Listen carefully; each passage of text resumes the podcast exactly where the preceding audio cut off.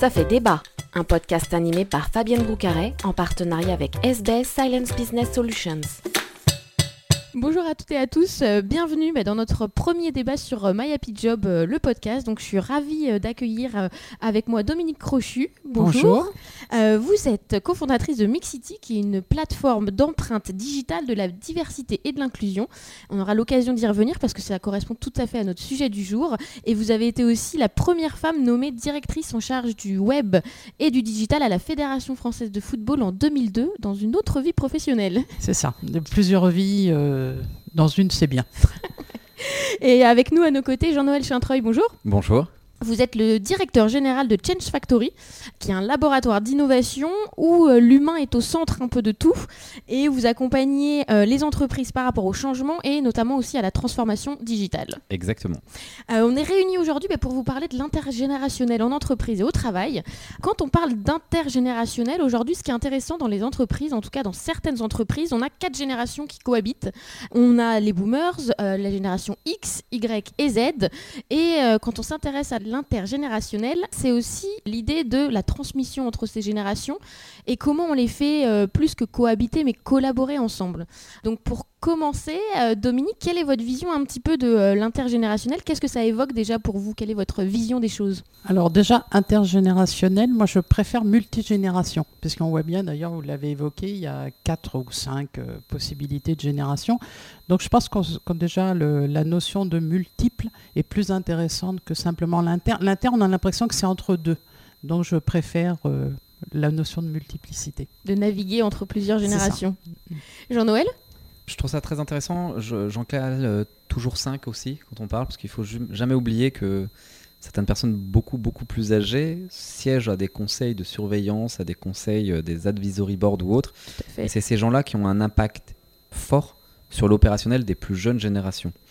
Pourquoi c'est important et intéressant de s'y attarder C'est surtout parce que euh, on passe à côté de, toute une manne d'informations, de connaissances qui se ne peut exister qu'à travers l'échange. Mm. Les gens ont toujours l'impression, et on est toujours le jeune ou le vieux de quelqu'un, enfin et c'est vraiment important de le rappeler, mais les gens ont l'impression que les jeunes, et on, a beaucoup entendu ça avec le bac cette année, ils sont feignants, euh, les niveaux on descend et tout ça. Et donc il y a, une vraie dichotomie qui existe dans toutes les entreprises, et même dans les startups, parce que on parle beaucoup des grandes entreprises, mais il faut aussi montrer le, cas des, startups, de ces jeunes entreprises agiles et tout ça, ben, ce qui n'est pas le cas, mais il y a une dichotomie entre euh, les plus vieux et les plus jeunes. Et ça a toujours existé. On peut reprendre des, écrits de, 200 ans et on voit tout ça. Et je ne comprends pas qu'à l'heure actuelle, on n'arrive pas à, attaquer ce problème de, plein fouet et de plein front. Et pour vous, Dominique, pourquoi c'est important de s'intéresser à ces liens justement entre les générations Quand vous avez lancé euh, Mix City, vous incluez l'intergénérationnel dans la diversité dans un sens plus large. Pourquoi aujourd'hui bah, c'est aussi important que l'égalité homme-femme, par exemple? Bah, C'est aussi important euh, pour nous euh, sur Mix City. On a effectivement le genre, le handicap, multigénération, multiculturel et la notion aussi des LGBT+, parce que en fait, c'est ce qui fait en fait le fondement d'une société en général et dans l'entreprise, on a effectivement ces représentations, qu'on le veuille ou non. Euh, c'est même pas cohabiter, parce que cohabiter, ce serait presque péjoratif. Ce qui est intéressant, c'est la notion de partage, d'échange. Jean-Noël l'a dit. Moi, c'est ce qui me, ce qui, ce qui mobilise en fait. C'est comment on peut mieux partager. Alors, d'ailleurs, l'idée de la transmission est intéressante, mais elle est descendante dans l'idée. Alors qu'on on est dans une société apprenante. Aujourd'hui, on va se former de plus en plus individuellement et collectivement, mais ensemble. Si effectivement on pense transmission, on pense héritage, on pense descendant. Et moi, j'ai une vision plus, plus partagée. je suis entièrement d'accord. Je vais rebondir sur le sujet parce que je trouve que c'est enlever le, sens de certains mots, parce que quand on parle de transmission, ouais, c'est très juste, on, voit tout de suite le côté, il y a un sachant qui enseigne et qui transmet, enfin qui fait descendre de la connaissance à, l'autre, mais c'est faux, enfin, transmettre, c'est pouvoir euh, avoir une multiple, enfin j'allais dire une multiple focale, ça veut dire qu'on ne transmet pas que d'un côté, le transmission c'est forcément bilatéral, c'est, euh, allez je vais dire, c'est comme on, quand on mord dans une poire, ben, on, se transforme, la poire est transformée, mais la personne qui a mordu dans la poire est aussi transformée parce que le goût et le morceau est dans la bouche. C'est exactement la même chose. La transmission, c'est vraiment un, échange, et je pense que c'est important de réhabiliter le mot transmission pour ne pas le voir que comme descendant et euh, sachant et, et étudiant en quelque sorte. Dans les pratiques qui cassent un peu cette vision de la, transmission, on parle beaucoup de mentoring. Mm. Est-ce que vous pouvez nous parler un petit peu de reverse mentoring et justement où on a pu l'idée bah, du, euh, du, dirigeant qui enseigne aux jeunes stagiaires Alors, dans la partie reverse mentoring qui est plutôt en train d'évoluer, et je vais aller dans le même sens que Dominique, c'est vraiment en train d'évoluer vers du mutual euh, mentoring. En fait, euh, le, reverse mentoring, euh, alors qui a toujours été appelé comme ça, c'est partir de l'idée où bah, le sachant n'est pas celui qui a le plus d'années de seniorité ou d'expérience. Le sachant est plutôt un sachant jeune qui a une connaissance de la culture digitale, et, j'insiste sur le terme de culture digitale ou culture jeune, si on veut, versus quelqu'un qui a une vraie connaissance de la culture de l'entreprise ou une culture plus traditionnelle. Et du coup, il y a un échange de pratiques, de connaissances entre ces deux personnes. Les programmes de reverse mentoring sont un vrai programme d'apprentissage où deux personnes se retrouvent à certains moments. Donc c'est pas un, échange, à dire one shot, c'est quelque chose qui se construit dans la durée, qui se ritualise pour échanger des connaissances et pour apprendre l'un de l'autre. Donc d'où la notion de, mutuelle. Dans les bonnes pratiques mises en place par les entreprises, est-ce que chacun, vous, en avez en tête, qui permettent de créer ces liens entre les, générations? On vient de parler euh, du reverse mentoring. Est-ce que vous en avez d'autres à, partager? J'ai vu euh, récemment que la BNP euh, avait développé un programme Oui Génération, donc c'est l'idée du mentoring et du reverse mentoring, mais au fond, on revient à ce, qu'on évoquait, c'est effectivement l'idée d'échange et du partage. C'est sûr qu'avec des âges différents, alors là, qu'on le veuille ou non, on a euh, des expériences différentes. Et finalement, c'est euh, qu'est-ce que je sais qui m'intéresse et que je peux partager des deux côtés, en fait, ou des trois côtés. Si on ne veut pas faire euh, inter, mais qu'on veut faire multi, ça, c'est encore plus intéressant. Et je pense que dans les années futures, on appréciera encore plus cette notion d'échange, puisque plus on sera digitalisé, plus on aura besoin d'humains. C'est très très vrai. Euh, je, vais rajouter un mot, je vais rebondir sur le, programme de We Generation de, BNP Paribas. C'est un programme qui est issu du, programme d'intrapreneuriat. Ça veut dire c'est les idées collectives des collaborateurs. Et, c'est assez génial parce que on a vu l'émergence de cette idée entre une personne qui avait un peu plus de 50 ans qui était là en disant mais il faut que je réinvente mon poste ou il faut que je réinvente ce que je sais, mais ce que je sais, je sais plein de choses et je suis inutilisé. Et en fait, avec quelqu'un de plus jeune, en disant, mais qui est arrivé en disant, mais il y a plein de choses sur le digital, c'est trop cool le digital, c'est génial. Enfin, vraiment, et on a vu la création de ce binôme de faire pour faire sortir et émerger We, Generation. Et c'est vraiment une jolie histoire parce que c'est vraiment le côté mais laissez la parole à vos collaborateurs, laissez-les exprimer, laissez épanouir certaines idées qu'ils ont et ils trouveront des solutions parce que on peut imposer des programmes de reverse mentoring, on peut imposer des, bases de connaissances intergénérationnelles. Enfin voilà, c'est plutôt à la mode en ce moment. Il y a beaucoup de choses en disant comment on arrive à transmettre ou à, capturer cette connaissance. J'insiste sur le côté capturer et ensuite transmettre. Donc il y a, plein de solutions techniques, mais l'idée n'est pas là l'idée, et je vais aller dans le même sens que Dominique, est, sur l'humain. Si on laisse les humains et les collaborateurs dire mais comment on peut faire pour mieux répartir la connaissance, pour mieux s'entraider, pour mieux échanger, il y a énormément de choses qui voient le jour dans les entreprises. Et ce qui est intéressant, c'est que ça ne demande pas forcément des moyens euh, très importants, qu'on soit une PME, une TPE ou une start-up, on peut aussi euh, mettre ça en place. Ouais, c'est ce que je disais tout à l'heure sur les startups. On prend que les grands groupes où on dit, ah voilà, les grands groupes industriels traditionnels, ils ont une population vieillissante, ils vont perdre tout leur savoir-faire. C'est vrai. Mais derrière, il y a aussi euh, tout ce qu'on peut récupérer. On voit les startups qui passent le cap de certaines années sont, sont les startups qui aussi viennent étayer leurs équipes avec des compétences beaucoup plus traditionnelles aussi, des personnes plus âgées qui ont un regard autre. Je pense vraiment que la la richesse est dans la diversité, la croissance est dans la diversité également. on sait, euh, pour euh, compléter euh, ce qui est dit, c'est que et la diversité et la mixité apportent plus de performance dans les entreprises. Les chiffres sont fabuleux. On le voit, on le dit, et c'est encore un peu difficile dans les sociétés à appliquer parce qu'il n'y a pas la réelle conscience euh, de la performance. Alors, on ne peut pas jouer que sur la performance économique, mais je pense que la performance humaine devient intéressante et ça donne du sens. On, est aujourd'hui quand même dans une quête de sens plus grande, peut-être parce qu'on a été un peu dévoré par les outils euh, digitaux et du coup, on a à nouveau ces valeurs. Et si on remet, euh, je dirais, autour de la table ces différentes générations Et ces diversités, que ce soit les gens du handicap, la mixité, euh, le genre, et si on met tout le monde à la même table, je pense qu'on fera un bon repas. on a insisté sur la performance que ça peut apporter aux entreprises. Qu'est-ce que ça vous a apporté aussi, euh, vous, à chacun, euh, d'avoir ce partage et cette transmission avec bah, des, entrepreneurs et, et des startups?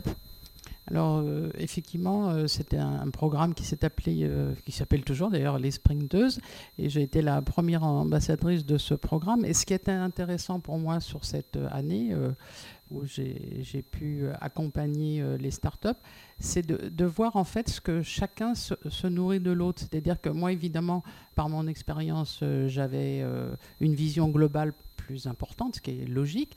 Et à la fois, moi, j'étais complètement passionnée par les projets qui arrivaient en disant Oh là là, mais c'est formidable. Est-ce que j'y aurais pensé Non, pas forcément. Comment je peux les accompagner? Et en fait, on se nourrit les uns des autres ou les unes des autres. Et ça, c'est ça, en fait, la richesse humaine, en fait. Alors, moi, à titre individuel, je et pour mon organisation, enfin pour Change Factory et autres, je positionne toujours un, un advisory board avec des gens et plus anciens et plus jeunes que moi. Et c'est vraiment important. Alors après, euh, notre équipe euh, est, également très diverse, tant dans les genres, dans les âges. On fait vraiment attention à ça parce qu'il faut qu'on arrive à se confronter. On a un devoir d'exemplarité. Et à titre personnel, en tant que dirigeant, j'ai aussi un devoir d'exemplarité en disant, ben, si on veut vraiment être divers, ou être euh, joué sur l'intergénérationnel, si on veut savoir et vraiment parler avec conviction, il faut aussi le comprendre. Et aujourd'hui, moi, je suis accompagné par des coachs, et encore une fois, aussi bien plus vieux, beaucoup plus vieux, et des gens beaucoup plus jeunes, parce que ça donne des, regards différents. Je pousse chez moi les gens également à aller enseigner, aussi bien pour des gens en MBA ou en formation continue ou en formation classique. C'est les deux âges pour être confronté à tout ça, parce que sur un même sujet, les questions ne seront pas les mêmes, les prises de recul, les mises en perspective ne sont pas du tout les mêmes. Et je pense qu'on a besoin de se nourrir et, encore une fois, j'insiste sur l'exemplarité pour dire, mais si on veut faire quelque chose et si on veut bouger les choses, il faut pouvoir les éprouver euh, nous-mêmes. Remarques qu'on a euh, parfois, c'est la difficulté de recruter, alors que ce soit, on ne va pas trouver euh, cette diversité au recrutement. Quels sont, bah, vous êtes 28, comment vous faites pour avoir un recrutement divers comme ça? Avant de parler de nous, je vais juste dire, c'est assez rigolo parce que j'ai été, en lien avec la mairie de Paris pour parler de, il y, a deux sujets forts sur la partie euh, employabilité aujourd'hui euh, sur, le bassin parisien, c'est l'employabilité des seniors et l'employabilité. Alors, il faut juste rappeler qu'un senior en entreprise, c'est plus de 45 ans. Donc là, ça arrive vite. Voilà. Ils, ont juste positionné seniors plutôt au-delà de 55 ans. Donc sur le bassin parisien, les plus de 55 ans et les jeunes diplômés, c'est les deux populations, enfin, quand jeunes diplômés, euh, enfin, bac plus 4, bac plus 5, même bac plus 3, bac plus 4, bac plus 5, sont vraiment très compliqués sur la zone de Paris et à bien plus que dans d'autres endroits en France, qui est assez C'est les deux extrêmes qui sont problématiques à Paris. Et je pense que c'est ça. On n'arrête pas de parler de difficultés de, recrutement, ce qui est vrai, mais parce qu'en fait, je pense que beaucoup d'organisations, d'entreprises ne savent pas comment gérer euh, ces deux extrêmes. ces personnes, ou ces, je ne vais pas appeler juste ces générations, mais ces, individus, parce qu'on oublie l'individu en tant que tel, ces humains, n'ont pas les mêmes attentes. Dominique a parlé tout à l'heure de, de quête du sens. Mais les gens qui ont aujourd'hui 22 ans ou les gens qui ont 55 ans sont à la recherche de sens. Par contre, ce n'est pas le même. Et une entreprise, c'est très compliqué de pouvoir adresser le sens ou la quête de sens des 22 ans ou la quête de sens des 55 ans. Donc il faut vraiment se remettre en cause en tant qu'organisation, même dans tous ces processus de recrutement, de marque employeur et tout, de dire quelles sont nos valeurs? On ne pourra pas toucher tout le monde, mais au moins voilà nos valeurs. Est-ce qu'à un moment quelqu'un peut venir se relier? Est-ce que le sens de, l'individu peut venir trouver écho dans les valeurs collectives? Et c'est ça. Aujourd'hui, les difficultés de recrutement des entreprises, de beaucoup d'entreprises, c'est ça. C'est on ne sait pas, on ne comprend pas ce que veulent les plus de 55 ans et on ne comprend pas ce que vraiment veulent ou ce qu'attendent les 22 ans. Moi, c'est ce que je remarque quand même, alors, parce qu'on parle des seniors, alors c'est vrai que c'est d'une violence inouïe dans les entreprises quand les gens reçoivent euh, leurs documents en disant voilà, maintenant vous êtes euh, senior. Alors, euh, c'est assez amusant parce que par exemple dans le sport, on est euh, plutôt senior euh, à 35 ans. Pour l'Office mondial de la santé, on est senior à 60 ans. Qu'est-ce que ça veut dire? Est-ce que c'est aussi des normes qu'on impose pour différentes raisons? Après, il faut bien globaliser, mais je pense que aussi il y a un vrai problème. En France, je pense particulièrement sur les seniors. On a quand même une difficulté à imaginer que les gens, alors on va dire de 55, 60, 65, aient encore beaucoup d'idées, beaucoup beaucoup d'imagination, euh, justement parce que leur expérience euh, peut effectivement apporter pour euh, avoir d'autres angles et d'autres vues dans l'entreprise. Et en fait, souvent, malheureusement, dans les entreprises, on pense, bon, les gens de 60, ils n'ont plus envie. On leur catalogue ça, ils n'ont plus envie, ils sont ringards. En fait, on, leur, on leur colle un stéréotype. Alors Clairement. que moi, j'en connais beaucoup qui sont hyper motivés encore. Quoi. Enfin, et même le mot encore est trop, d'ailleurs. c'est vraiment très typique d'une culture française. Enfin, ce côté culture, alors on va dire, on est passé de la culture du diplôme, ce culte du diplôme, ce culte de la performance, et ça veut dire qu'à un moment on est catalogué en disant bon bah maintenant c'est terminé. Mais tout comme la France et même le côté Europe, ils ont c'est très peur. On parle pas trop de la vieillesse, on parle pas trop de la dégénérescence, des maladies et de la mort. Enfin, c'est vraiment c'est à contrario d'une culture asiatique. Ça reste très européen, voire très français, de dire bon bah à un moment la performance c'est comme si on disait il y a, un, coup près de performance, on peut plus être performant à 65 ans ou à 70. Et est-ce que du coup il y a des euh, choses à mettre en place quand on parle de temps partiel ou est-ce que justement, euh, je dirais l'offboarding dont on parle beaucoup, euh, est-ce qu'il y a des choses du coup à mettre en place bah, pour ces seniors-là pour peut-être pas arrêter du jour au lendemain et profiter de justement de leur expérience et des acquis qu'ils ont pu avoir? Alors moi, j'ai pas d'expérience euh, particulière sur ce sujet, mais je voulais quand même ajouter, puisqu'on parle d'âge, euh, il faut savoir quand même que les plus de 65 ans, alors là on passe encore, il y a quand même plus de 51% des plus de 65 ans qui sont engagés dans le bénévolat. Là aussi, ça c'est une vraie force aussi pour le coup du pays, parce que on disait bah, la France a peut-être ses écueils en, en matière d'âge au niveau salarié, mais au niveau association, on a un tissu extraordinaire. Ça aussi, c'est une vraie force. Et pourquoi elle n'est pas assez comptabilisée, euh, cette activité Parce que c'est une vraie manne pour le pays. Là aussi, on devrait avoir. Alors, on n'est pas dans la même chose, mais à la fois, c'est quand même du travail. C'est une autre forme de travail. et des compétences euh, très importantes dans le milieu associatif, qu'il soit euh, sportif ou humanitaire ou divers. Je vais rebondir sur la partie un peu plus. On, on travaille avec certains sur des programmes d'offboarding. Mais c'est vraiment compliqué pour les entreprises. Parce qu'aujourd'hui, les entreprises n'en voient pas le gain à court ou à moyen terme, en fait. Les gens ont l'impression que ça part. Donc, je vais mettre euh, hors de ce point les entreprises industrielles avec les experts qui ont des vraies compétences techniques. Donc, euh, par exemple, compétences de, matériaux, des choses comme ça. Et donc là, on voit très bien. Et on, on utilise encore ces expertises le plus longtemps possible parce qu'en fait, on s'aperçoit qu'il y a de moins en moins de jeunes qui sont capables de parler de, de fusion du, du métal face à l'oxygène ou autre. Enfin, bref. Des, points très techniques. Quand on parle d'offboarding sur du service, on a l'impression que, euh, bon, ben voilà, la personne est partie, euh, c'est terminé ou la retraite. Donc, euh, on travaille avec certains parce que les gens commencent à comprendre et il y a une lente acculturation en fait. On est en train de comprendre que bah, il faut pas couper. La retraite, c'est pas euh, on-off. Alors, je, vais parler de deux points. Un, aussi, on a des gens qui partent à la retraite qui sont épuisés. On a un épuisement du travail, on a une dureté du travail qui s'est quand même accrue ces dernières années. Et il faut vraiment le prendre en compte. Et le deuxième point, c'est il faut pouvoir aménager ce temps de travail. Et on n'est pas prêt encore à savoir comment aménager ce travail. En France, on a l'habitude que beaucoup de choses soient légiférées. Donc on attend, on repose ça, on met ça sur le dos du gouvernement en disant faites quelque chose parce qu'on sait, donc là il y a tout le plan sur les nouvelles retraites, ce qui va se passer. Mais à aucun moment dans ce nouveau plan de retraite proposé, il y a juste une petite ou quelque chose, une ouverture sur de l'aménagement du temps de travail. Parce que dès qu'on parle d'aménagement du temps de travail ou de temps partiel, ben, c'est un vrai tabou. C'est genre, ah mais c'est déconsidéré, c'est du sous-travail.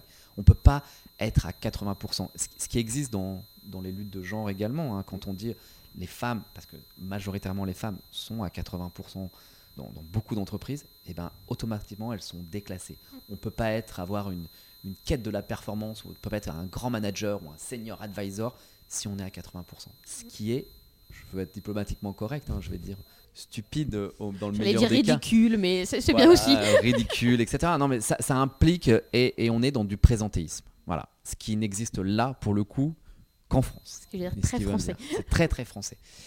On aurait beaucoup à apprendre à aller voir ce qui se passe dans les pays nordiques. Encore une fois, ça, m'énerve d'être obligé de dire ça tout le temps parce que dès qu'on parle d'équilibre de vie de travail, de relation à la maternité ou à la paternité, d'habitude de vie, euh, on cite les pays nordiques, mais à un moment, bah, c'est pas un cliché, c'est vrai. Enfin, ils mettent au point, le gouvernement légifère, que ce soit en Norvège, en Suède, en Finlande, les, les gens amènent des solutions, essayent de manière très directive pour pouvoir pousser les choses parce qu'il faut pousser les gens à un moment. Et donc de dire, tout le monde, les entreprises, vous fermez à 17h parce qu'il y a une vie après. Les gens, vous pouvez passer, en tant que père, vous pouvez prendre un an de congé pour votre premier enfant, enfin de congé ou de, tractation avec votre époux. C'est pas juste à votre ou à votre, votre époux, hein, enfin peu importe. Mais vous pouvez prendre du temps et c'est pas pour ça que vous serez déconsidéré, que vous serez un sous-homme ou un sous-manager. Et ben ça, il faut que ça arrive en France. Mm. On a aussi le télétravail qui est dans la même euh, configuration. Si on, est, si on fait du télétravail, c'est qu'on ne travaille pas beaucoup. Exactement. C'est ça. on est un peu dans la même. oui, à moins d'être présent non-stop ou alors de prouver qu'on travaille 20 heures, qu'on est connecté 20 heures. Le petit mail à 19h ou à 20h. Exactement. je travaille encore. voilà. Euh, on parlait de tes difficultés par rapport aux ressources humaines, justement. Pour le manager au quotidien qui a une équipe, justement, avec plusieurs générations, quelles seraient vos, vos pistes, vos conseils? Est-ce que c'est plus difficile à manager quand on a cette diversité euh, alors plus difficile, ça veut dire toujours qu'on met un niveau, ça c'est le niveau zéro, ça c'est facile, ça c'est difficile. Non, c'est pas tant plus difficile, c'est juste, euh, faut accepter de se remettre en cause et vraiment euh, écouter, accepter que on ne joue pas avec les mêmes cartes, avec les mêmes règles, avec les mêmes attitudes, tout ça. Je, vais juste donner un exemple encore très personnel. Hein. J'ai commencé à travailler en 2001. on est d'accord, hein, j'ai pas commencé en 1886, mais en 2001. J'avais pas, pas le droit de quitter ma cravate et mon costume quand j'étais euh, dans l'entreprise. Je ne pouvais pas. Je n'avais pas le droit d'emmener d'ordinateur en réunion parce que l'ordinateur déconcentré, donc je devais amener un cahier, un crayon, prendre mes notes à la main parce que euh, on me, citait beaucoup Piaget. L'homme doit une bonne partie de son intelligence à sa main, ce qui est vrai. Mais voilà, ça c'était en 2001. Je parle de septembre 2001. Aujourd'hui, vous arrivez dans une réunion, donc euh, moi, certains, c'est de dire, mais ils ont euh, un téléphone, un iPad, deux ordinateurs, ils ont un écouteur, euh, un AirPod euh, sur une oreille, ils écoutent de l'autre. Et est-ce qu'ils suivent? Oui, ils suivent. Est-ce qu'ils sont, est-ce qu'ils font plusieurs choses en même temps? Oui, certaines fois. Est-ce que ça enrichit les débats? Oui, ça enrichit les débats. Et ça, c'est compliqué à comprendre à certains managers ou en certains enseignants. Hein. C'est le gros débat aussi. J'enseigne à la Sorbonne et c'est le gros débat à la Sorbonne parce que les gens ouvrent un, téléphone, un ordinateur, prennent des notes et parfois ils posent une question et ils ne regardent pas le professeur qui répond à la question. Il y a des professeurs un peu plus anciens qui sont en rage, mais en rage. Pour éviter justement l'écueil de comment on manage une équipe avec plusieurs générations, je pense qu'il y a une attention à chaque personne en fait, puisque chaque individu est unique et finalement il va avoir lui déjà sa problématique de relation avec euh, son manager. Déjà, c'est ça, c'est le premier volet. Et ensuite, je pense que si on donne et des objectifs communs et euh, du sens à ce qu'on fait, du coup, l'équipe peut se constituer plus facilement. Faire ce collectif. Mm. Oui, collectif toujours. Et après, il ne faut pas, en tant que, dirigeant, à remettre en cause tous ces processus dans l'entreprise. C'est du temps. Alors, c'est plus facile quand on est 20 ou quand on est 30 que quand on est 50 euh, 000. Mais il faut le faire. Nous, dernièrement, on a eu une personne malentendante. On a été obligé de revoir toute une partie de nos process de aussi bien de télétravail, d'aménagement du, temps, de nos réunions, de nos recrutements, de comment communiquer, de la façon de communiquer. On n'est plus des druides à communiquer à l'oral, on a été obligé de mettre beaucoup plus de choses par écrit. Enfin, ça nous a forcé vraiment à reprendre tout. à s'adapter. Hmm. À s'adapter, vraiment très fortement. Et ensuite, on a eu une jeune femme euh, en stage très engagée sur l'écriture inclusive, vraiment en tant que dirigeant, ça nous a forcé à nous remettre en cause bien au-delà de tout ce qu'on pensait parce que elle nous a euh, titillé, je, vais mettre des guillemets à titiller, de manière très forte sur des sujets où euh, on pensait quand même être assez euh, juste sur le sujet et, on s'est aperçu que non, on restait des, hommes de presque 40 ans qui avaient encore certains œillères et, et, du coup on a été obligé de remettre à plat les sujets parce qu'elle nous a forcé à Vraiment, et j'insiste sur le forcer, à, vraiment remettre les choses à plat et nous dire, mais vous êtes vraiment sûr? Et à nous pousser dans notre retranchement et pour ne pas faire acte d'autorité en disant, bah, c'est comme ça, et, voilà, pour ne pas rentrer dans un modèle euh, ancien et traditionnel, bah, ouais, on a mis tout le monde autour d'une table, et, je reprends les mots de Dominique, ouais, on était obligé de mettre vraiment tout le monde autour d'une table et dire, mais qu'est-ce qu'on peut, quel est le plus petit dénominateur commun, où est-ce qu'on peut aller sans, enfin, pour répondre à tout le monde, quoi? Et c'est vraiment compliqué. Donc si c'est compliqué, à moins de 30, j'ose même pas imaginer quand c'est des grosses, grosses entreprises. Oui, mais je pense que c'est une volonté aussi euh, politique, stratégique de l'entreprise. Je pense que ça, c'est déterminant.